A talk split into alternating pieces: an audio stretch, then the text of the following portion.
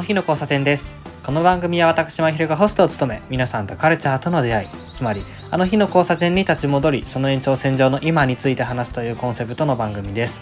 いつの日かこの番組は皆さんにとってあの日の交差点になったらいいなと思っております。ということで前回の続きから聞いてもらいます。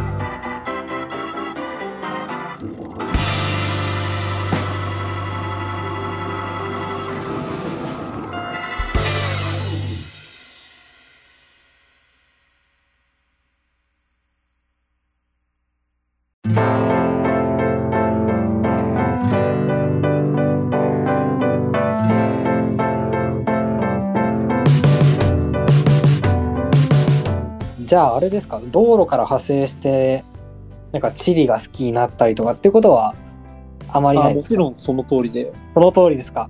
はい、道路が好きだから地理が好きで地図をいっぱい見るようになったりとかして。でひょっとしてこんなこんなとこあるんだみたいな感じを知ったりとかして、今度ここ行ってみたいなみたいなのの繰り返しかなって感じです。じゃあなんか大学の勉強とかもそういうのに近かったりするんですか？ああ割と割と近いです。例えばなんか都市計画とか。ああそうですそうですそうです。そうなんですか？そういうの割と好きです。そうなんですね。いや僕もあの建築系なんですよ。あそうなんですね。そうなんですよ。で今日後期始まって2日目だったんですけど、はい。そこで都市計画の授業が始まったんですよ。おであ都市計画って面白いかもなーって今日思ってたところだ ったんで計画はね、そうなんですよ。道路とか好きな人からすると、すごい楽しいんです。ずっと聞いてられるみたいなうんうんうん話なんですよね。なるほどなーいや面白いですねじゃあ名古屋の街を散歩したりとかもよくしたりします？ああ、まあしますね。自分の家の近くとかはすごいですし、うんちょっと1時間、2時間くらい歩いたりはします。うんうんうんうんうんでその名古屋の話で言うとはい。僕この前その、まあ、名古屋に来てからここ全然馴染みがない土地だからちょっとどうにかして居場所を獲得しないといけないなと思って、じゃあまずは土地の歴史を調べることからだと思って、図書館に行って名古屋の歴史を調べてきたんですよ。はい。でなら大体名古屋の歴史っていうのは名古屋城築城前後で大きく変わるんでけど、そうですすね。はい。名古屋城築城前はまあ平野としてあったものを築城することによって城下町ができっていう風になっていくんですが、はい。その城下町からえっとこのエリアは商人が住んでいてこのエリアは武士が住んでいて、このエリアはすごく位が高い人がいてとかうん。いうのを調べたりとか、うんあだから今こんな感じになってんのかとかこういう地名になってんのかとか思ったりああ。あとは 100m 道路って言うじゃないですか。はいはい。この 100m 道路がなんでできたんだろうっていうのを調べてたりとか、うんうんうん。えっと、っていうのは多分あれは戦後ですよね。戦後にもある戦後に確立されたんですけどその前からあ道が広くされてたみたいで、あのー江戸時代に大規模な火災があってうんうん。その炎症を防ぐために広げたのが最初だったみたいですね。で戦後に、まあ、都市計画としてちゃんとモデルモデリングした都市を作っていくっていうので、うんまあ、今の 100m 道路が出来上がったっていうふうにすごい調べてますね。いやでも一冊の本読んだらあの書いてあったんですよ。その方ちょっと後で教えてください。わかりました。あなんなら今言いましょうか。あーちょっと。これ聞いてくださってる方にはあの、あれだったら読んでみたら面白いですよっていうことで、はいえっと日本名城修正の名古屋城っていうあ本なんですあ、名古屋城の本なんですね。そうなんですよ。名古屋城の本なんですけど、これの面白いところが、名古屋城下町についてしっかり書かれてることなんですよへえね。面白で僕は名古屋城は全然興味ないので、城下町のところばっかり読んでたんですけど、い。はいはいはいはい。でも大体あれですね、戦争までですかね。うんうん戦後はまた別の本をいろいろ数冊持ってきて、うん。間埋めていきましたけど、はい。あとは、その、最近だと夏休みに堀川ってあるじゃないですか。あの堀川のあたりをちょっと散歩してみて、あ、調べたから、ここの町は、うん、こういうものがあったんだなとか、あ、やっぱりここは栄えてるなとか思いながら。ら調べたりとか。あとは、護岸の工事をしていて、うん、あ、やってますね。水質を改善しようとしてるのとかもう「よみがえれ堀川」っていう本を読んだんで僕は。あ。あのあーこれちゃんと綺麗にしようとしてるんだと思ってうん、匂いもあんまりなかったし。うん、まあ濁ってはいましたけど、はい。すごく濁ってはいましたけどあ匂いはもうほとんど感じないなとか思ったりとか、はい。で今言った「よみがえれ堀川」っていう本には、はい。えっとその水質のことも書いてあったりとかうん、うん。でなんで水質が悪くなっていったかっていうと高度経済成長期でいろんな排泄物とか、うん水とかと。排水とかがそこに垂れ流しにするっていうことでうん汚くなっていき、それがうん未だに綺麗になってないと。へでーあとは戦争の時にあの名古屋って焼け野原になるじゃないですか。はいはいはい。そね。それでそのまあ被災した人たちというかがそ川に飛び込んでうん。真っ黒に染まったっていう描写が戦争を体験された方のインタビューとかに載ってたりして、あの今までとは感情が変わってくるんですようん川を見る、なるほど。あこの川はそれを経て今ここにあるんだとか思うとうん。なんかねあの自分もその時代の中の1ページにいるんだなっていう気になるというかお今まではただ点として存在していたのが過去、現在未来のうん現在にいるんだなっていう、はなんかその新しい時間の感覚っていうのがなんか芽生え始めて確かに。面白いですね。すごいですね。そんなことまで調べてるんですね。でもなんか、堀川の話聞いて思ったのは、僕、その地理学専攻なんですけど、はい。そこで、あの、巡検って言って、なんかその、なんか、まあ休みの日になんか来たい人だけ集まって、その堀川を歩いて、なんかこう、いろいろ見に行こうみたいな行事があったりとかして、そうなんですね。多分全く同じことしてるなと思って、それを僕は夏休みに。すごいですね。自主的にやろうと多いなと思って。いや、でも、なんか家出て、はい今日は晴れてるから家出ようと思って家出て、はいさて何しようか。あ、堀川歩きに行くかと思って、歩きに行くかるのがすごいね。ああ、と思います。それで、まあ、大須のあたりから、うんえっ、と、名古屋城の方まで歩いて行って、はい。いろいろなんか変化が見えて面白かったですね。で、うん名古屋城のあたりまで行くと、ちょっと匂いも出てくるとか、なんかそのあたりも面白かったですし、はいはい。で、今、今、すごくローカルな話をしてるんで、これを聞いてくださってる方々が。どこまでわかるんだっていうのはあるんですけど、うんあとは大須観音商店街っていう。商店街があるじゃないですか。すね。あそこの歴史とかも調べたりして、はいなんか、それもね、今は電気街っぽくなってますけど、はなんかなんでここに今至ったのかみたいなのも分かって、すごくなんか面白いんですよね。うん、すごい、その話聞きたいんですけど、ちょっとしますか、大須の話。ちょっとで、まあ、そんな長くはしなくて別に。はいはい。えっと、その、ちょっとじゃあ僕もカンペ見ながらちょっとやりますけど、えっと、まあ、大須の話をしようと思ったら、さっきの名古屋城下町の話になるんですけれど、はい。名古屋城下町、まあ、作っていくときに、結構たくさんのお寺があるじゃないですか、名古屋の町にも。はい。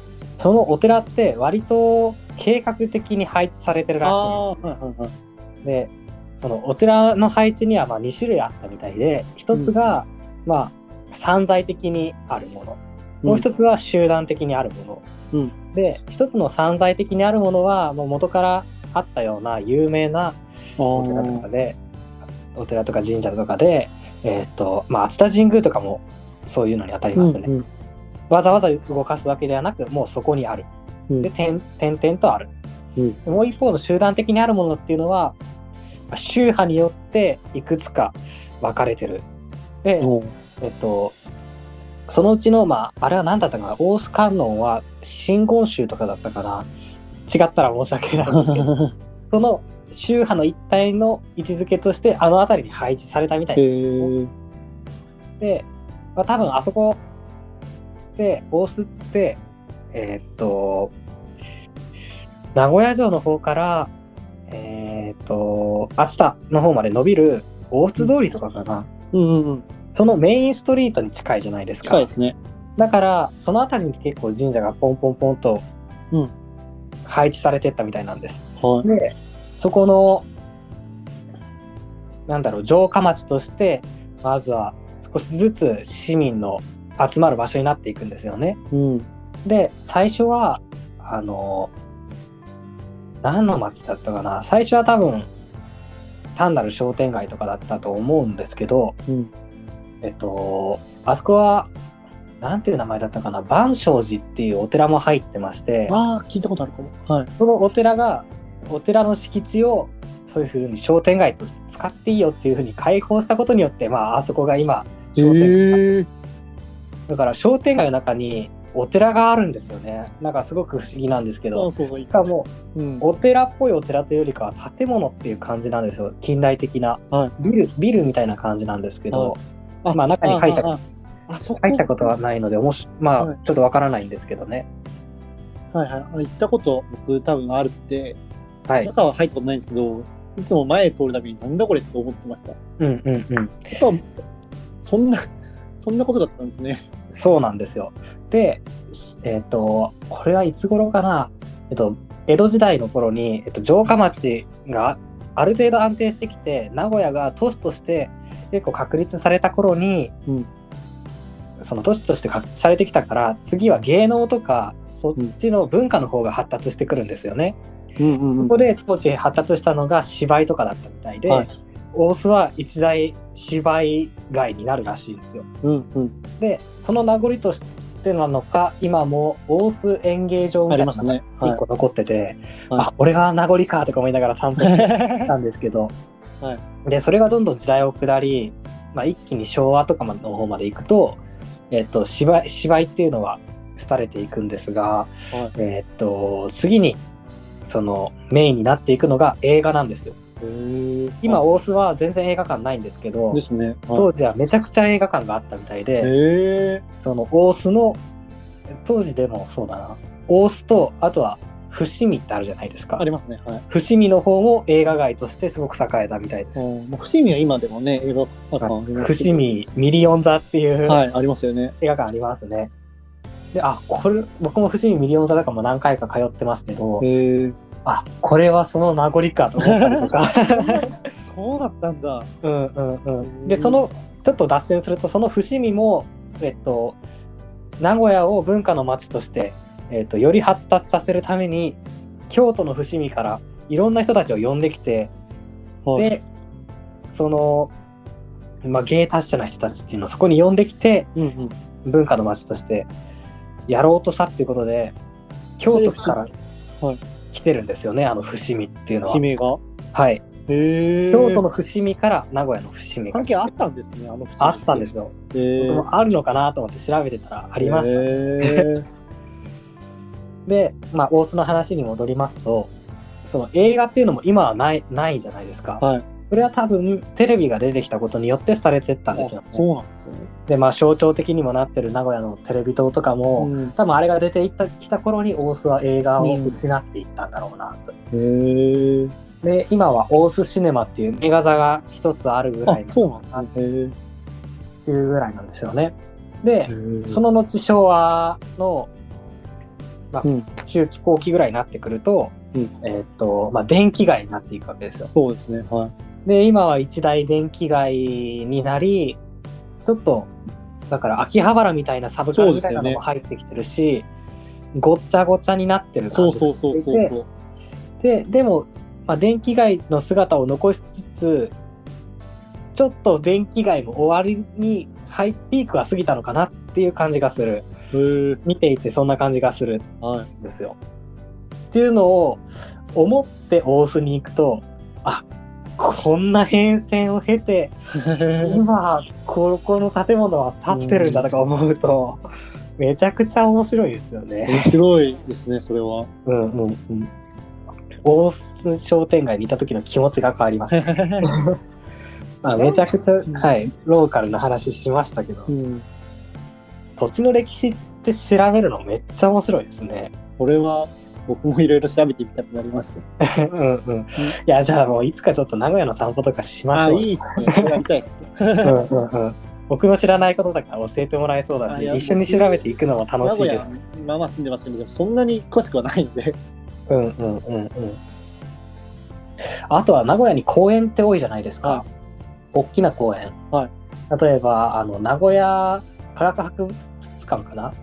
なんかデススターみたいなのがある、ああ、丸っこい球体みたいなのがある。ああ、白川公園。白川公園、はい。はい。白川公園とか、あとはまあそれこそ名城公園とか、はい。で、大きい公園が多いじゃないですか。はい。あれって、なんでなのかなと思ってたんですけど、はあれは名古屋の、あれですね、戦争の時のうん。軍事用アート地を利用してあそうですね。例えば白川公園とかだと、アメリカ軍の中東兵用の居住区だったみたいですね、あそこは。だからあんな大きな土地があったんだとか思ったりね、面面白いなと思ったり。で、今戦争の話しましたけど、はい京都出身なんですよ。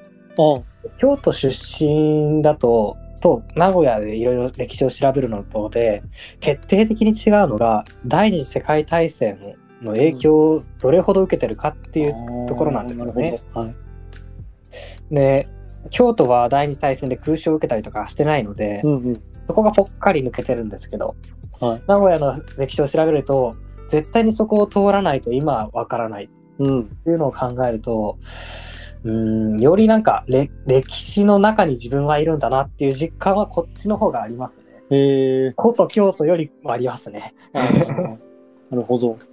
うん、そういうのは面白いです。めちゃめちゃ脱線しましたが。いやうん、楽しい楽しいですね。この話楽しいですよね。うん、だからこの、そうなんですよ。だからと、名古屋を計画的に都市開発していくときに、うん。まあ、さっき言ったみたいに名古屋の中にはたくさんのお寺とかうん。があったと。でそこには同時にお墓もあったんですよね。でも計画的に都市開発するには大きな土地っていうのをやっぱ利用しないといけないから、はいお墓がとかお寺が点在してるのは困ると。うん。ということであの移転させてまとめたのがちょっと郊外にある平和公園っていうところで。ああ、ありますね。はい。っていうのを考えるとあそんなことしていいのか？とか僕は思った。でいいのか？と思いつつこれはちょっと平和公園にいつかちょっと行ってみたいなと思ったりとか、うんなんか、うん、名古屋に住む者としてそれは言っとかないといけない気がするなと思ったりとか。あとはそのまあいわゆる鎮魂ですよね。沈める魂。はい。鎮魂っていうのが今の平和公園に行ってみたいという気持ちとかにつながってくると思うんですけど、はい。その鎮魂っていう話で言うと名古屋にはジブリパークってできるじゃないですあか。今度できるみたいですね。はいはい。であのさっき言った、まあ、ポッドキャストの話にもつながるんですけどポッドキャストでジブリ、あ違うわ、えっと、鈴木敏夫のジブリ汗まみれ、ああ、ありますね。ラジオね。はい。はい、配信してるんですよね。はいで僕それでよくいろんなのを遡って聞いてるんですけど、はいちなみに2008年から配信してるんですあ、よ。そうなんですか。なんかめちゃくちゃあるんですけど、それを聞いてたら、割と最近のエピソードで、えっと、名古屋の話をしていて、名古屋の土とかの話をしてる陶芸家がゲストの会があったんですよ。はい。そこでジブリパークの話をしてたんですよ。はい。で、ジブリパークを作っていくときにどんな気持ちで作るかっていうのを鈴木敏夫が話していて、うんまあ、いわゆるテーマパーク的な風なきらびやかなものにはしたくないと。うん。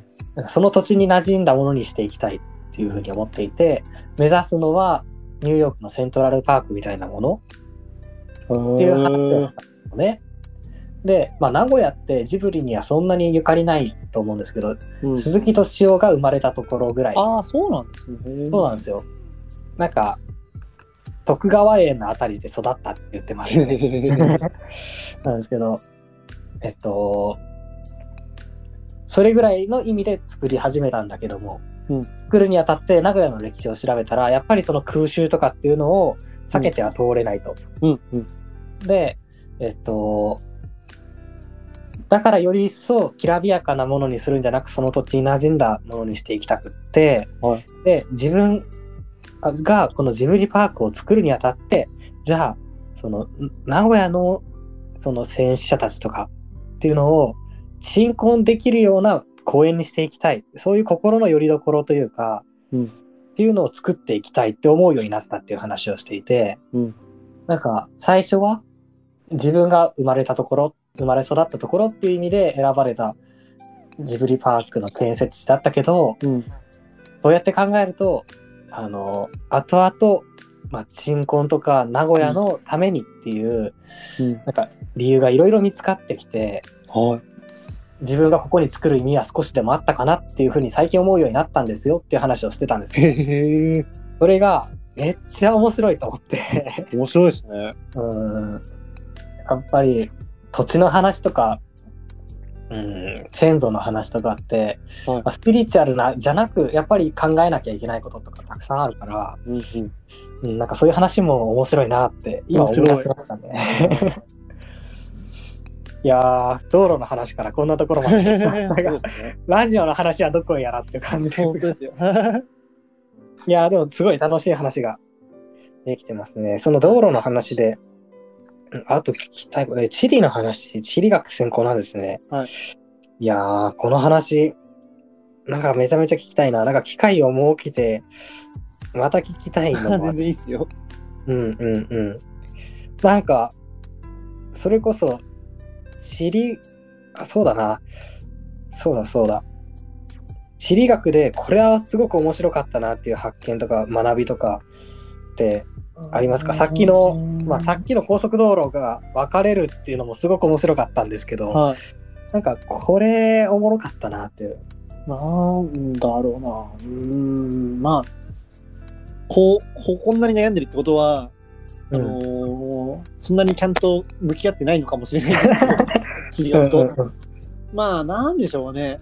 一つ、自分がやっていて授業を受けて、受けたりとかすごい楽しかったのは、はい GIS ってわかります、GIS、あ、聞いたことあるけど、ちょっとわかんないです。?GIS っていうのは、正式名称だな、 geogra、なんだっけな、 geographic information system とか、さ多分そういう略なんですけど、はい。あ、今日出てきたかも。うん。なんかこう、まあ、ざっくり言うと、地図、パソコンの地図に、こう、様々な属性、土地の属性、はいはい。どうはいいう土地ですみたいな情報を連動させることができるみたいな、うんうんうんうんそういう地図があるよみたいな話なんですけど、それは人口とか入れていくとあ、そう、人口、ここにはこれくらいの、この地、この区画にはどれくらい、これくらいの人が住んでますとか、はいはいはいはいはい。ここに何がありますとか、ここにコンビニがありますとか、うんうん、うん。そういうのを埋め込んだ地図を作れるよっていう話で、はい。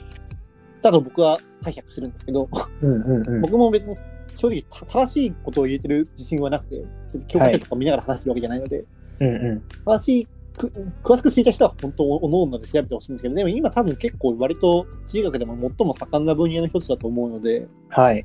本とかいっぱいあると思うんですけど、うん。その、まあ、個人的にその地図見るのすごい好きなんですよ。うんうん。子供の頃から。で、それは道路地図とかをすごく見ていて、うんここにはこんな、ここってこういう地形なんだとか、ここにこんなものがあるんだとか、うん見て、ここにはこんな道路が走ってるんだとか見るのが楽しかったんですけど、はい。まあ、要はそういう、まあ、土地の情報を地図に入れていけるみたいな話なんですけど、はい。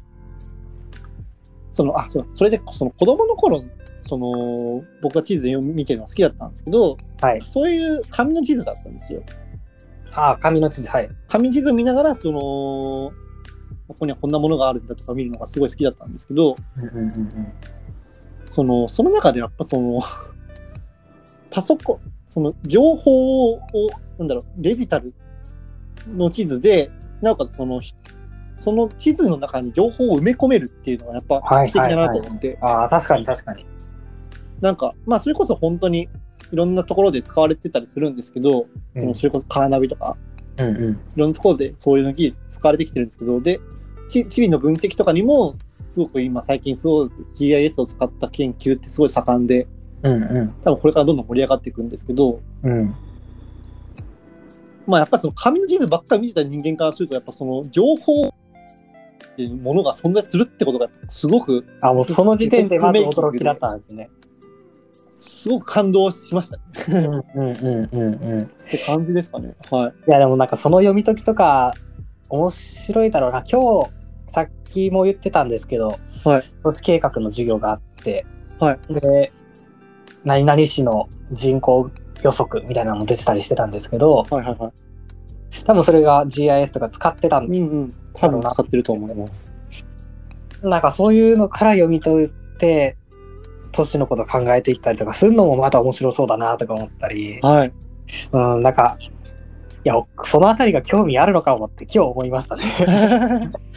まあでも、いざ、専門分野にした途端嫌になっちゃうっていうのもあるかもしれないですけど。それがよくあるかってやつ うんうんうんうん。なるほどな。